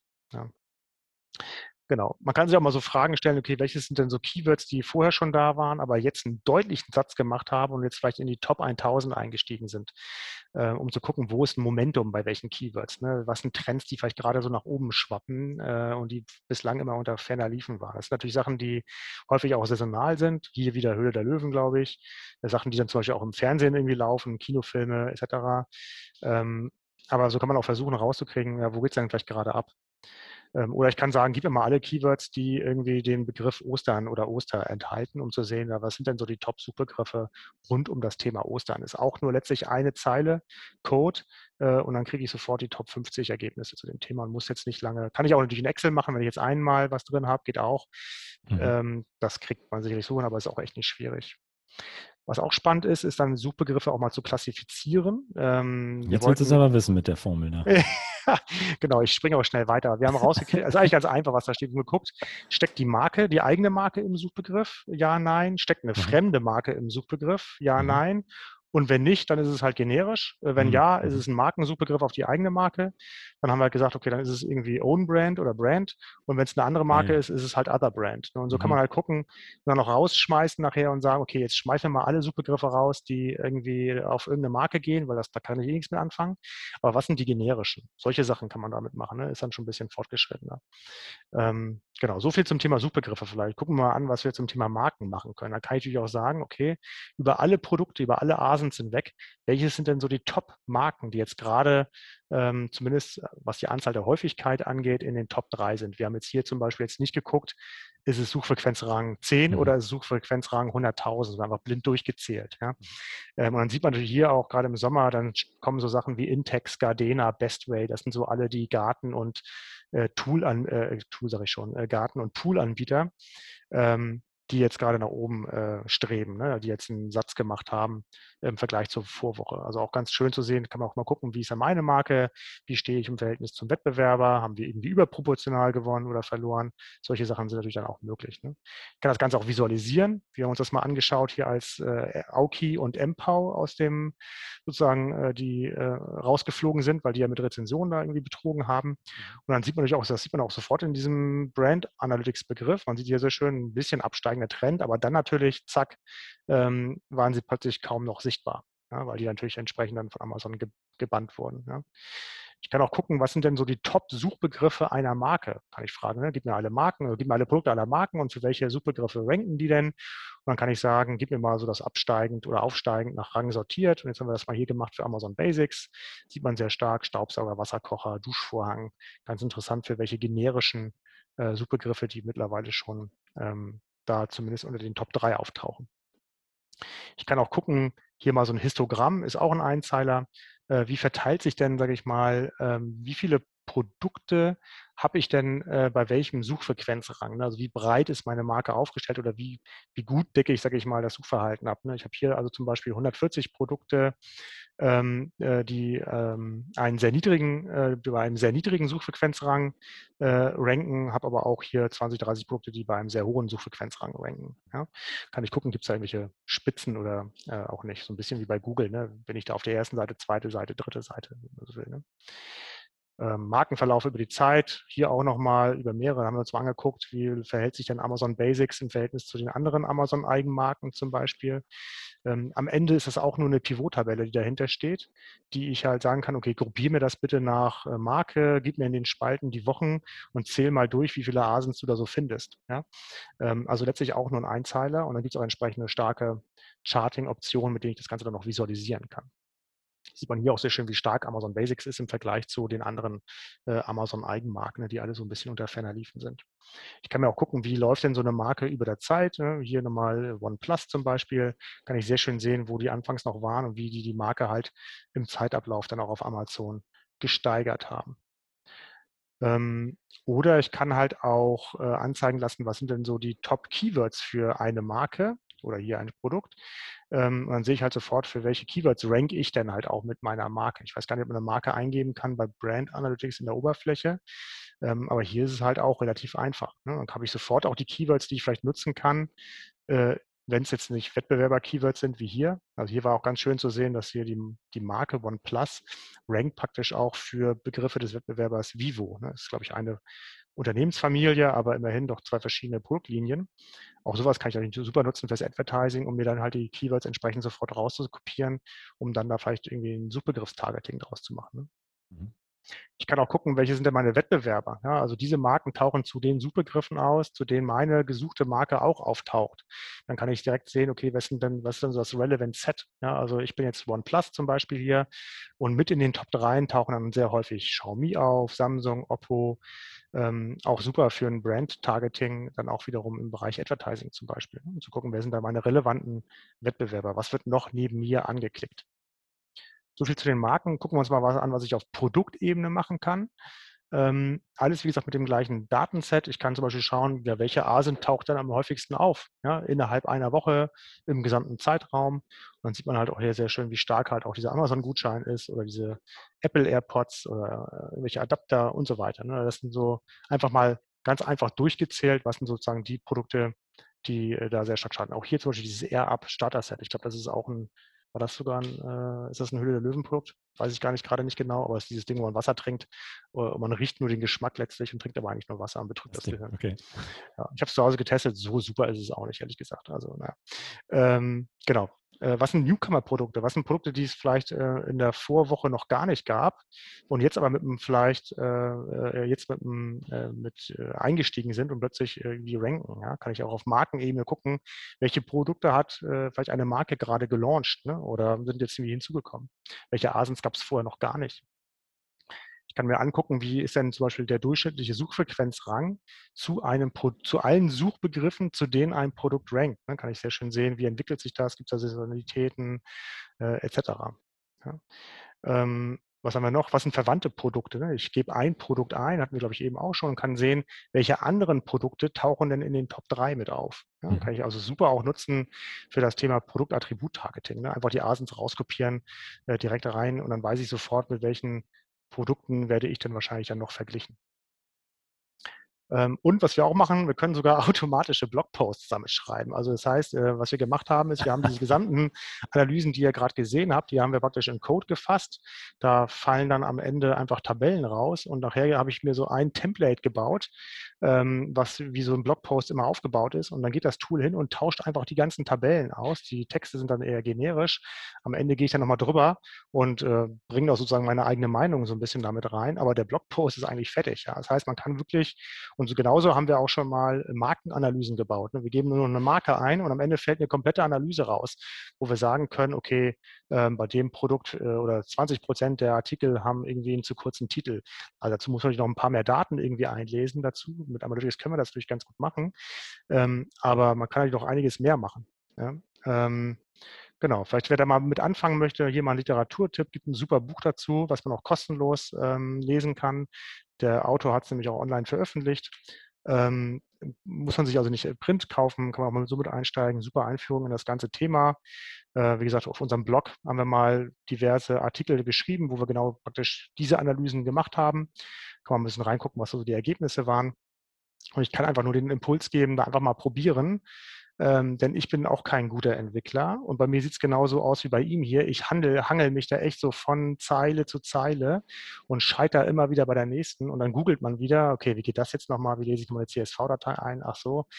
Ähm, und, ähm, und am Ende findet man eigentlich immer eine Antwort auf seine Frage. Ne? Also hier zum Beispiel, wie mache ich eine Pivot-Tabelle in so einem, mit so einem Pandas Data Frame. Da gibt es immer auf Stack Overflow, wer so ein bisschen programmiert hat, kennt das, ist so die Entwicklerplattform, wo Leute Fragen stellen können und in der Regel sehr gute Antworten bekommen. Und so kann man sich da auch ohne große Vorkenntnisse einfach mit ein bisschen Copy und Paste und gesunden Menschenverstand auch da durchhangeln. Ne? Man kann natürlich auch noch viel mehr machen. Klar, wir haben uns jetzt die Brand Analytics Sachen angeguckt. Man kann so genauso gut mal sich alle Bestseller-Produkte von Amazon mal versuchen zu holen, die analysieren, die eigene Marke. Man kann Rezensionen mal analysieren, wenn man die hat als Text. Kann man auch Textanalysen machen. Was sind so die häufigsten Themen, die angesprochen werden? Ich kann meine Bestellung natürlich von links und rechts analysieren. Und mittlerweile nutze ich das Tool sogar dazu, meine Buchhaltung zu unterstützen, äh, um irgendwelche Zahlungen mit Rechnungen zusammenzubringen. Also auch das ist mit solchen Sachen irgendwie möglich. Ne? Weil am Ende sind das Sachen ist, die man mit Excel machen kann, kann man halt sehr gut auch mit diesen Jupyter Notebooks anfangen. Okay, wer dazu Lust hat, sich mit mir auszutauschen, gerne Kontakt aufnehmen. Hier ist meine E-Mail-Adresse, hier ist mein LinkedIn-Profil. Ich sendet gerne Anfrage, bin da immer offen für einen Austausch, ähm, gerade zu so nerdigen Themen wie Florian das gesagt hat. genau. Trotz viel, ja. vielen Dank, das war richtig geil, muss ich sagen. Und äh, ja, das ist richtig, richtig spannend. Vor allem ähm, das Thema, ja, dass es geskriptet ist. Du kannst halt einfach, musst einfach nur die Daten ergänzen, austauschen. Richtig, ja. Am Ende führst du den Code einfach nochmal aus und du hast einfach neue Ergebnisse oder aktualisierte Exakt. Ergebnisse und musst halt nichts machen. Genau, das ist halt super stabil, ja. genau. Das ist halt äh, genau das. Das ist halt super. Und wer das schon mal mit Excel gemacht hat, dann weiß man, oh, da habe ich vergessen, die Formel bis zum Ende zu markieren, weil jetzt der Datensatz länger geworden ja. ist. Am Ende fehlen die, irgendeine Formel ist falsch. Man sieht es ja gar nicht mehr. Man sieht ja nur die Ergebnisse. Aber sobald man das wirklich als, sage ich mal, Rezept hat, hm. letztlich ist es ja wie so ein Backrezept, ne? ähm, dann ist das wirklich robust. Das heißt, man kann dann einfach, genau wie du sagst, Florian, äh, die CSV-Dateien austauschen. Ich packe einfach neue Dateien, ich lade die neuen CSV-Dateien runter, die jetzt wieder hinzugekommen sind Pause beim letzten Mal, lasse das Skript wieder runterlaufen und lehne mich zurück und warte, bis die Ergebnisse da sind. Und am Ende fällt da vielleicht sogar ein Blogpost raus, den kopiere ich einfach in meine Webseite und fertig. Also ist es schon verrückt, was man da machen kann. Und das war jetzt ja nur, sage ich mal, so die Oberfläche. Wie gesagt, dieses Tool bietet halt noch unfassbare Möglichkeiten, auch im Bereich des maschinellen Lernens. Da gibt es also noch Bibliotheken, die noch weit über meine Kenntnisse hinausgehen. Äh, und das alles kostenlos und ähm, mehr oder weniger for free. Also schon, schon enorm. Ja, also das war wirklich aufschlussreich und macht Lust auf mehr. Und ich glaube, wenn sich jemand vornimmt, sich weiterzubilden und äh, also ich meine, du kannst jetzt Woche für Woche eine Excel-Datei bauen und die neu bauen oder mhm. man investiert halt einfach mal zwei, drei, viermal so viel ja. und dann hat man einfach das Ding fertig. So, ne? Das ist mega. Und vor allem die Daten kommen genau. von Amazon, die sind mega umfang, umfangreich und den kann ich halt, den kann ich halt glauben. Die sind halt nicht geschätzt, das sind die tatsächlichen Daten. Jetzt in dem Fall Brand Analytics. Aber grundsätzlich das genau. Tool Jupyter Notebooks mit allen Plugins und Add-ons, die es da gibt, mega umfangreich. Also das ja. ist echt spektakulär gut, muss ich sagen. Genau. Also auch für Agenturen ein spannendes Tool, glaube ich, ja. wenn man da irgendwie Kundenprojekte hat, weil wir haben uns jetzt auch schon ein, zwei Tools für die Agentur gebaut, wo wir dann einfach definierte Berichte aus verschiedenen Quellen herunterladen, sei es Analytics, sei es Jungle Scout, was auch immer. Und sobald die das Format erfüllen, was man sich einmal ausgedacht hat, dann legt man die einfach nur in den Ordner, schmeißt dieses Tool an und dann hat man am Ende eine super Analyse über die Marke, das Produkt, was auch immer man sich gerade. Ähm, und dann ist der Aufwand, wie gesagt, nur wirklich einmalig mhm. und nachher echt ganz gut skalierbar. Ja, total. Es gibt eine Frage von dem Sebastian. Mhm. Plant ihr das Ganze in Analytics mit zu integrieren? Interessant wäre es, die Saisonalität für bestimmte Suchbegriffe grafisch aufbereitet entsprechend abzufragen, um darauf wiederum Rückschlüsse auf die potenziellen Sales abzuleiten. Genau, haben wir sogar drin. Ich glaube, einige Screenshots kamen ja auch aus Analytics, äh, mhm. alle die, die so ein bisschen farbiger, grüner waren. Genau, da haben wir das eingebaut. Aktualisieren halt auch immer die Daten da und dann kann man halt genau die Anfragen, wenn man sie jetzt nicht selber bauen will. Zumindest hat man dann schon mal so ein paar vordefinierte Sachen ähm, überall da, was so ein bisschen nach äh, Oberfläche aussah. Das ist aus Analytics raus, genau. Okay, ja, mega, mega gut.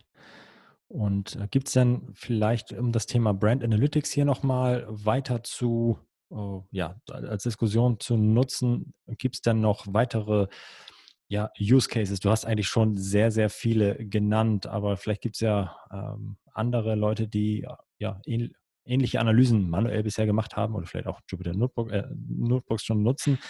Aber gibt, vielleicht gibt es ja hier im Plenum auch noch den einen oder anderen, der noch ein bisschen ja, seine Erfahrung zum Umgang mit Brand Analytics teilen will. Dann kann das äh, ja, kann man das gerne machen. Ich persönlich finde genau das, das was du am, meisten oder am häufigsten genannt hast, ist das Thema Product Targeting auf jeden Fall. Mhm. Das ist, glaube ich, mit die, die spannendste Geschichte. Und ich kann halt, wenn ich mit diesen Daten arbeite, schon viel früher meine manuellen Kampagnen anreichern mit den oder auch meine Sponsor Brands Kampagne mit äh, relevanten Product Targets und muss halt nicht auf Volldampf meine Autokampagne zum Harvesten nutzen, sondern ich nehme einfach die Daten, die es schon gibt. Ja, ja, ja. Das ist natürlich dann irgendwie der, ja, der Kniff dabei, auf jeden Fall. Ja. Cool. Gibt es sonst weitere Erfahrungen, die jemand teilen möchte zum Thema Brand Analytics? Äh, Martin, wie nutzt du das? Nutzt ihr das? Schaut ihr da ab und zu mal rein oder ist das oh, nicht, nicht so relevant für euch? Ähm, ich habe da auf jeden Fall schon reingeschaut. Allerdings ist es jetzt in der Vergangenheit nicht so relevant gewesen, mhm. weil der Fokus bei uns dann doch auf dem Online-Shop lag jetzt zuletzt. Mhm. Ähm, aber jetzt nach dem Vortrag vom Trutz werde ich mir auf jeden Fall auch mal das nochmal genauer anschauen. Ja, auf jeden Fall. Und ich glaube, ah, ich glaube, es gibt ja auch bald eine API dazu. Ich glaube, genau diese Daten sollen, na, war das, Gibt es die schon? Nick? Ich habe noch nichts gesehen, leider. Hm. Schön wäre es irgendwie. Ähm, dann würde man sich dieses CSV-Datei runterladen. Ja, genau. Ähm, aber ja, abwarten. Also, ah, ich, ich, glaube, die API heißt Brand Analytics API, aber ich glaube, sie hat nichts mit diesen Daten zu tun, sondern es sind die Daten von, ähm, äh, von den Vendoren, glaube ich, eigentlich, die dann da zur Verfügung gestellt werden. Ja, egal. Okay, wenn es was gibt, auch Bescheid. Ne? Also ja, ich glaube, dann wird es nochmal noch mal interessanter irgendwie. Ne? Ja. ja. Cool. Hm, ja, Gibt es sonst weitere Themen, über die wir sprechen wollen? Ich würde ganz gerne über, äh, über den Prime Day ein bisschen quatschen. Ich meine, die waren jetzt die letzten beiden Tage. Gibt es Erfahrungen, die ihr hier äh, gemacht habt, die ihr mit uns teilen wollt? Äh, also ich, er hat im Vorgespräch schon ein bisschen, bisschen was dazu erzählt. Das ja gut, ich habe ein bisschen was, ein bisschen was persönlich gekauft. Ähm, aber ich fand jetzt die Strategie, die wir jetzt beispielsweise bei, bei Snox gefahren haben, ganz cool.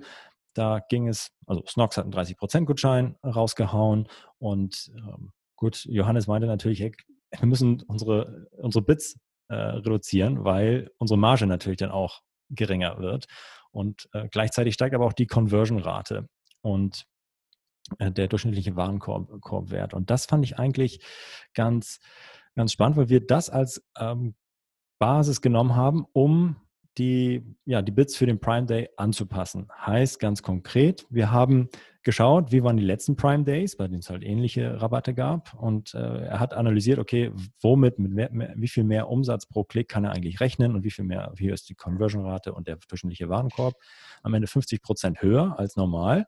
Gleichzeitig wollte er seine Gebote ein bisschen reduzieren, weil die Marge geringer ist. Und das haben wir zusammengeschmissen und haben gesagt, okay, und damit du jetzt diesen Ziel ACOS erreichst, müssen wir deinen normalen ACOS, auf den du jetzt aktuell steuerst, reduzieren um x Prozent. So, und das hat halt wirklich genau gepasst. Also wirklich, wir haben uns ein Ziel, Wunsch ACOS äh, ausgerechnet und genau den haben wir erreicht. Das war wirklich phänomenal von einem auf den anderen Tag. Äh, und äh, ja, da bin ich gespannt, ob es da ähnliche ähm, Erfahrung gibt oder so Vorgehensweisen. Ähm, trotz wie war es bei euren Kunden? Habt ihr da irgendwie, wart ihr ziemlich busy jetzt die letzten beiden Tage? Kannst du mal ein bisschen erzählen? Wir haben eigentlich nicht allzu viel gemacht. Wir haben die Budgets hier und da ein bisschen mhm. angepasst, natürlich irgendwie nach oben, um der erhöhten Nachfrage da auch gerecht zu werden. An den Geboten haben wir jetzt ehrlicherweise nicht rumgespielt. Ähm, mhm.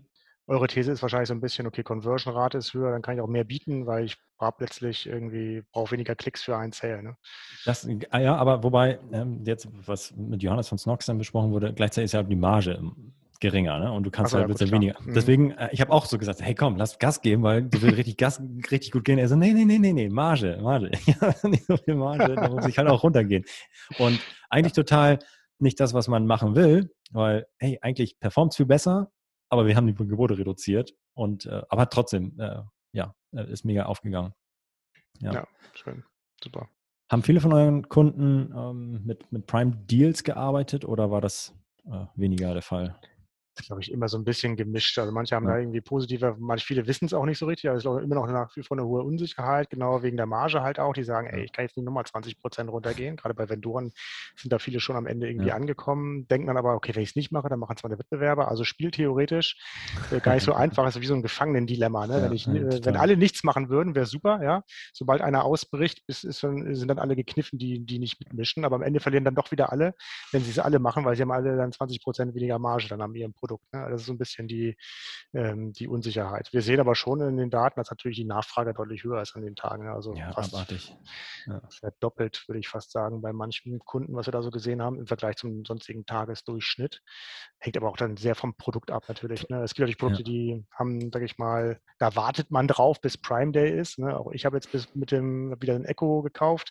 Ja. Äh, den habe ich jetzt habe ich auch zwei Wochen gesagt, okay, dann warte ich, ob es Prime Day ist. Dann gibt es wieder 30 Euro günstiger. Ne? Ähm, bei Produkten wie, ich brauche jetzt mal zehn Schrauben, da warte ich jetzt nicht, bis Prime Day ist. Ne? Ich glaube, da macht dann auch ein Angebot keinen Sinn. Ja? Ähm, die hätten die Leute eh gekauft. Also ja.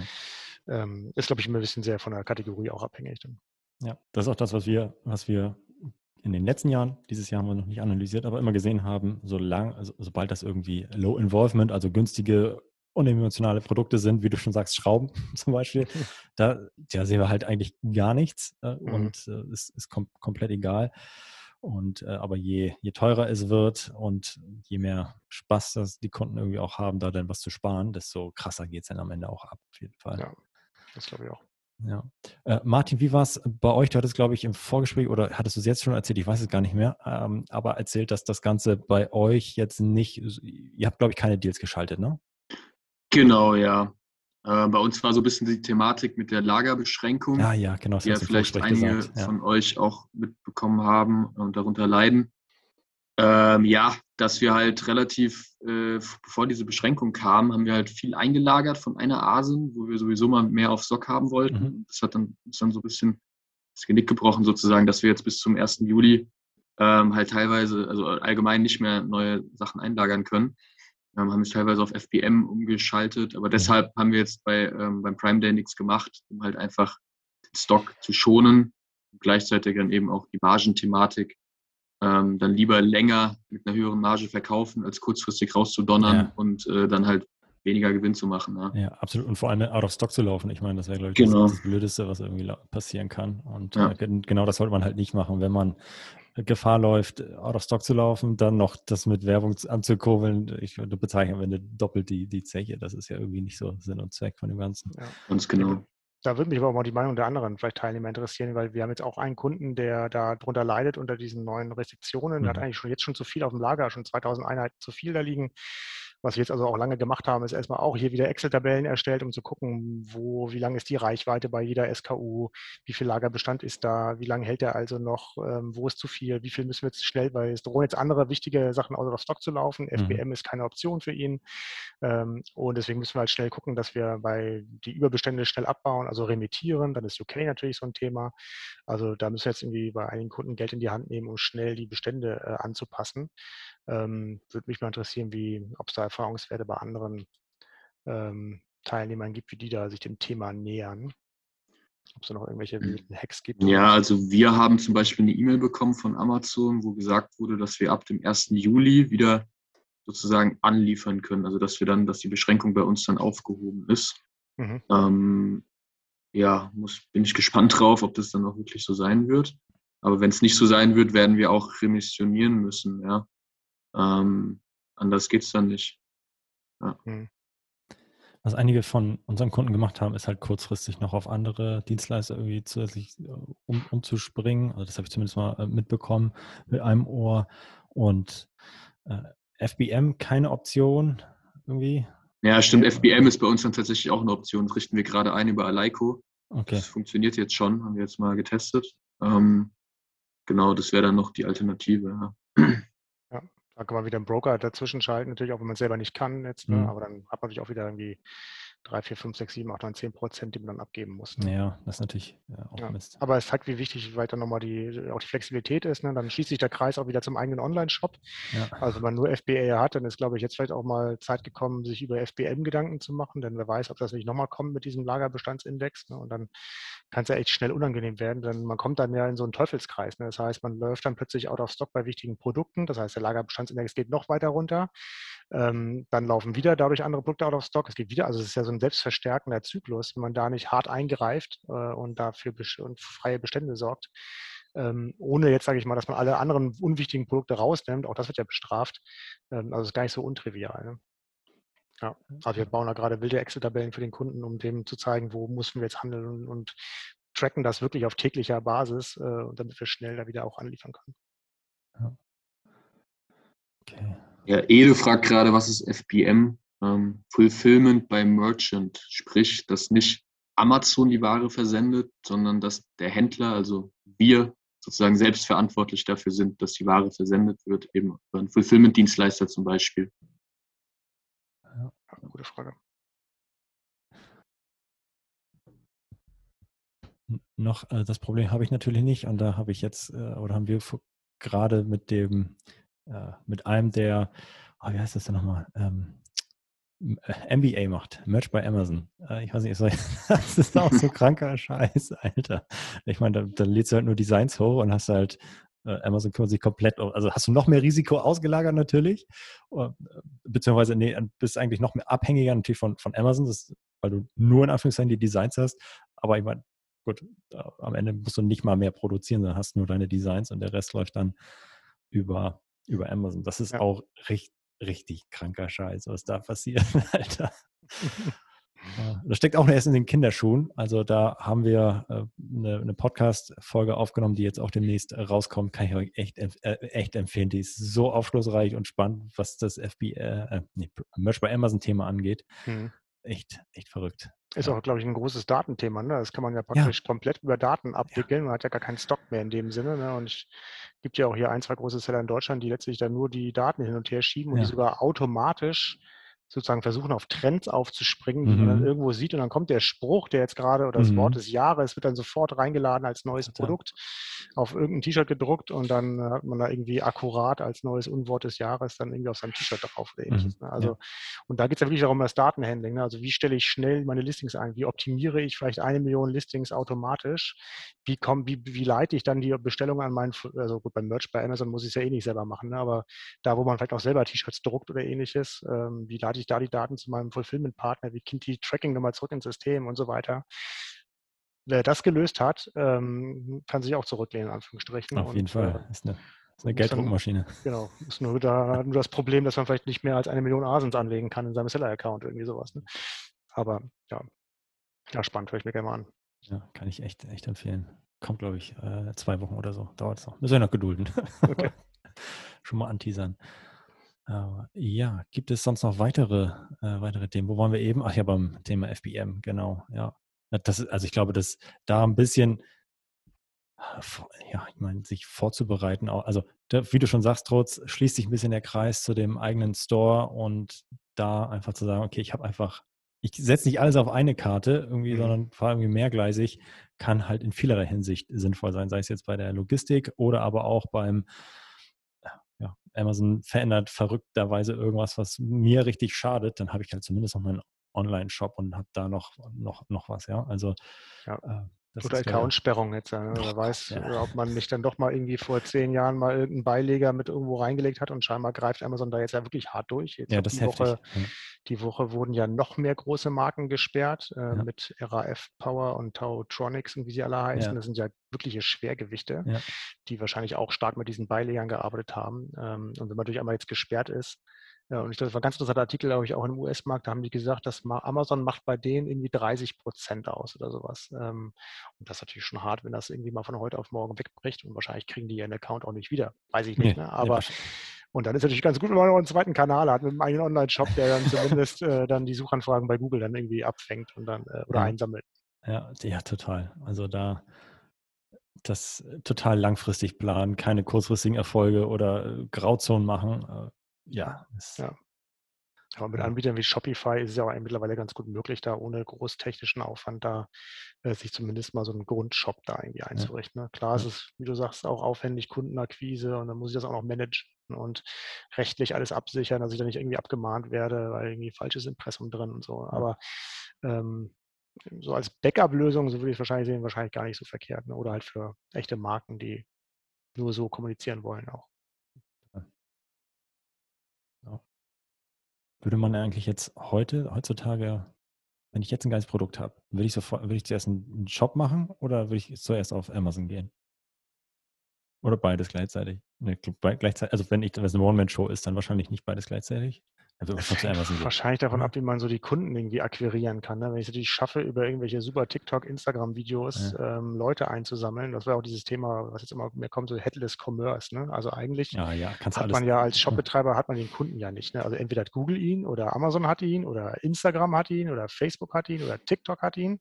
Ich muss ja eigentlich nur das Interface letztlich bereitstellen und die Leute von da einsammeln, wahrscheinlich auch irgendwie bezahlen dafür ähm, und sie dann auf meinen Shop zu kriegen. Ne? Ähm, ich glaube, Ja. das wird wahrscheinlich eine Kompetenz, dass man halt diese Shops an diese anderen Plattformen irgendwie andocken kann, um da, sage ich mal, einen nahtlosen Übergang zu haben, auch was so Tracking-Sachen angeht oder äh, dass man Kampagnen auswerten kann, die man auf anderen Plattformen startet. Ich sehe es auf Twitter, immer werden immer irgendwelche wilden Produkte vorgeschlagen als Anzeige.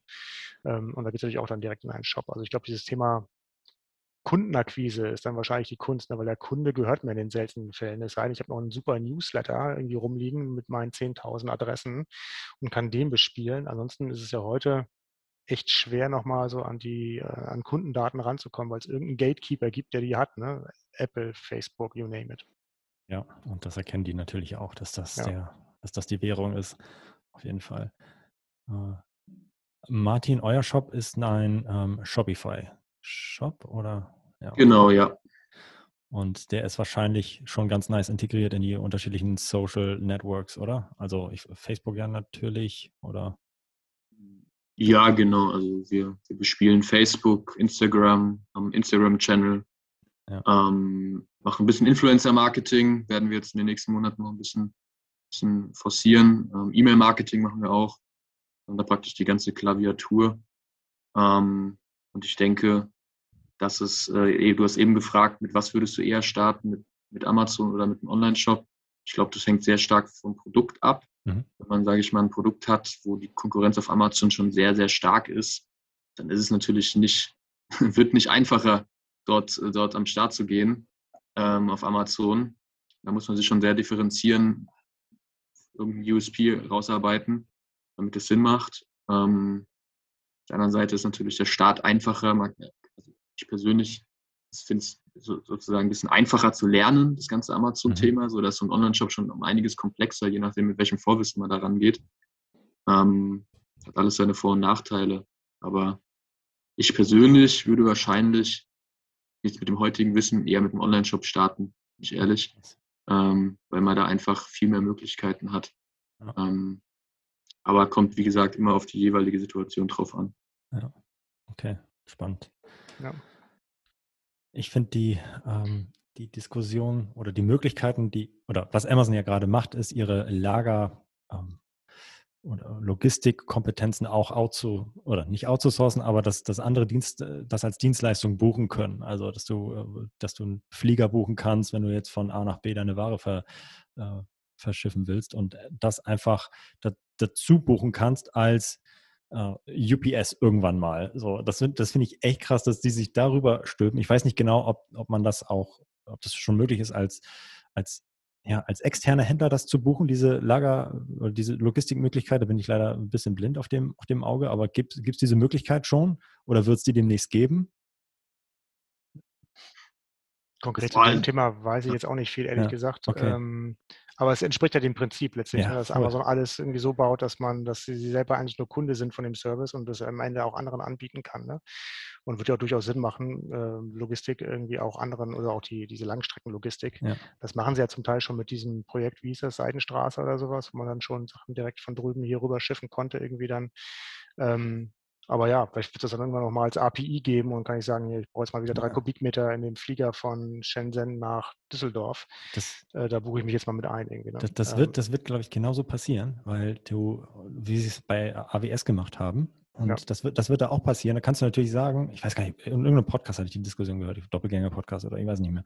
Auf jeden Fall kannst du natürlich dann sagen, oh Mist, dann äh, öffnet sich Amazon und bietet eigentlich diese Next Day Delivery, diese USP, diese schnelle Lieferung eigentlich auch anderen an und äh, sagen, okay, äh, ja, das ist natürlich blöd, weil das ist doch eigentlich unsere USP, aber auf der anderen Seite sagen sie, es ist halt äh, zum einen kann ich die Kosten auslagern und, und bezahlen eigentlich die Händler oder äh, externe mein Wachstum mit. Das ist einmal das, das eine. Und sie sehen halt dann einen anderen Fokus und einen anderen äh, USP, den sie nochmal oben drauf äh, packen. Welcher auch immer das sein wird, aber das haben sie ja mit, mit äh, AWS so gemacht und das haben sie, werden sie jetzt mit der Logistik auch so machen, dass das eigentlich der ihr Standard Standard wird und sie dann eigentlich äh, alle Fäden in der Hand haben. Das, ja, das finde ich, finde ich mega. Und sie dann wahrscheinlich nochmal einen neuen USP entwickeln werden über die Zeit oder ähm, einfach da noch mehr Stärke haben. Ja.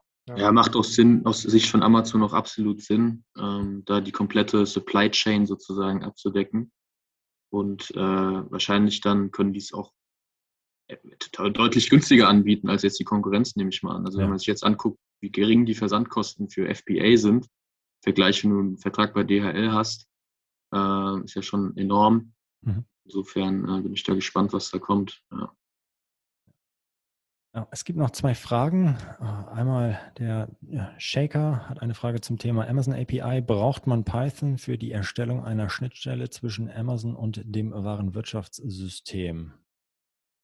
Trotzdem äh, gebe ich einfach mal an dich weiter. Ähm, nee, ich meine, die API ist ja erstmal Programmiersprachen unabhängig. Ne? Das heißt, mhm. ähm, die wird ja auch gerade neu gemacht. Es gibt jetzt ja, die alte Variante war ja die sogenannte MWS-API, mhm. Merchant Web Service. Jetzt neu ist diese Selling Partner API, die auch deutlich moderner ist ähm, und auch irgendwie JSON zurückliefert und nicht mehr XML, also deutlich einfacher auch zu arbeiten ist mit welcher Programmiersprache man da rangeht, ist dir überlassen. Das kann PHP sein, JavaScript, Python, das sind wahrscheinlich so die gängigen. Gibt für ähm, JavaScript auch schon fertige Bibliotheken, die man nutzen kann, um dann halt die Abfragen zu machen. Mhm. JavaScript ist ja so, ist ja auch JSON First oder da man ja, arbeitet man ja auch sehr viel mit solchen Objekten, kann also mit den, mit den Antworten direkt weiterarbeiten, muss sie nicht groß umwandeln. Also das ist, glaube ich, eine sehr, wir selber nutzen auch JavaScript äh, mhm. im, im, Backend und das ist eigentlich sehr komfortabel. Also genau. Das Einzige, was man halt braucht, man muss sich einmal dann eine selber freigeben, dann sozusagen, wenn man jetzt selber auf seine eigenen Daten zugreifen will, muss man also ein bisschen komplexeren Prozess durchlaufen, sich dann ein Konto einrichten. Das war sehr gut beschrieben. Ähm, das ist ein bisschen aufwendiger, aber dann geht das. Ja. Okay, cool. Ede, deine, deine Frage habe ich noch nicht ganz äh, verstanden. Ich bin noch nicht so lange bei Amazon seit Oktober, habe dort mehrere Schwierigkeiten mit Werbung und so weiter. Habe noch keinen eigenen Shop, sollte ich einen machen, vertreibe Softwareprodukte, Betriebssystem DVD oder USB-Form. Und äh, du bist schon bei Amazon anscheinend und fragst dich, ob du äh, zusätzlich noch einen eigenen Online-Shop machen willst. Also zum Thema Werbung gibt es viel Content, den wir beispielsweise auch bereitstellen, den, den ich sehr empfehlen kann. Also wir haben eine Webinarreihe, die von Anfang bis Ende, also das Ende, das hört nicht auf, aber äh, die, die ich ganz gut finde. Sind sieben Webinarreihen, ähm, die findest du auf unserer Webseite adference.com. Ich kann einfach mal den Link reinposten, dann hast du den nämlich gleich. Um, ähm, das kann ich empfehlen. Ich kann unseren Podcast mega empfehlen. Da fängt, fangen wir auch irgendwie an und beackern irgendwie alle Themen. Ich habe noch einen super Buchtipp hier für Marketplace-Seller. Ja, also, das ist natürlich. Von zwei komm, ganz schick, tollen Autoren hier geschrieben, mir das Ding hier. Schickt uns auch den Link rein. in, ja, am besten Amazon-Link. Äh, also, und das, was ich jetzt hier meinte, ist diese Webinarreihe. So, hier, da kannst du einmal schauen. Die finde ich, die finde ich ganz, ganz gut. Und ja, ob du jetzt mit der äh, Software einen eigenen Shop machen sollst oder nicht. Ich glaube, ich würde eine Sache machen und die erstmal richtig gut. Also ich glaube, ich würde mich fokussieren, bevor ich zwei Sachen halbherzig mache, dann habe ich, werde ich von meiner Konkur ich von Konkurrenten über, überrannt und äh, bin bei beiden nicht perfekt, sondern ich würde eine Sache machen, jetzt wenn du mit Amazon schon gestartet hast, das durchspielen, so gut es geht. Und wenn du meinst, okay, gut, da bin ich jetzt äh, 80-20 oder ist jeder zusätzliche Euro, den ich an äh, investiere, äh, ja, ist nicht mehr so, äh, gibt nicht mehr so viel zurück, dann würde ich, glaube ich, anfangen mit dem nächsten, mit dem, mit dem nächsten Thema, mit dem Online-Shop. Ich glaube, das ist, glaube ich, die richtige Vorgehensweise. Das glaube ich generell gut. Und wenn ich mir einen eigenen Online-Shop mache, würde ich mir immer vorher überlegen, ja, wie gewinne ich denn da meine Kunden? Denn mhm. ich sag mal, klar kriegt man es irgendwie hin, sich so einen Shop zusammenzuklicken, ähm, aber dann steht er meistens da, dann fragt man sich ja, und jetzt? Ähm, ja kommt keiner irgendwie. Und dann irgendwie braucht man da eine Strategie. Ne? Sei es jetzt SEO, ist da vielleicht eine Opportunity, dass man über Suchbegriffe noch ähm, Traffic von Google irgendwie einfangen kann. Ist das vielleicht eine Stärke? Schaffe ich es über Social-Kanäle, tolle Kampagnen zu bauen, super viralen Content zu erstellen, Leute hinzukriegen. Jetzt im Bereich DVD, USB, Softwareprodukte stelle ich mir schwierig vor, könnte mir gut vorstellen, dass das schon ein Bereich ist, in dem viele unterwegs sind. Da müsste man sich halt schon sehr gut überlegen, wie, wo ist da mein Platz. Ne? Mhm, ähm, Die Nische vor allem, ja.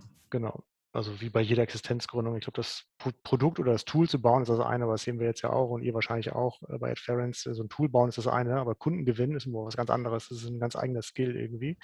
Und den muss man, die muss man sich genauso gut Gedanken machen wie über die, die Technik dahinter, ja, über das Produkt. Total. Ja, aber coole Frage, Edith. Danke dir.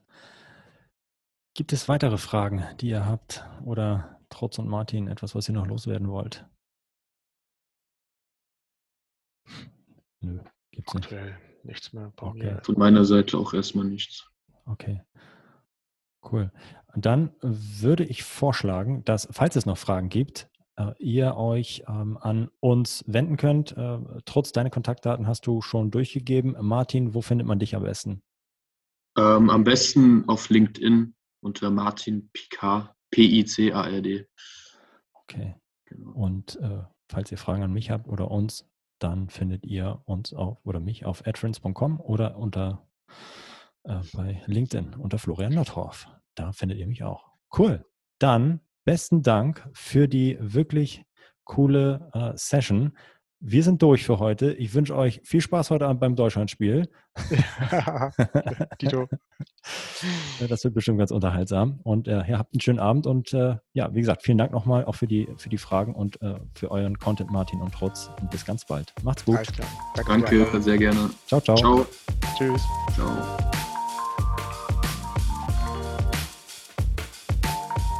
Das war Vitamin A, deine Dosis Amazon PPC. Für Fragen und Feedback schreibt uns gerne eine Mail an vitamin-a at Vielen Dank fürs Hören und bis zum nächsten Mal.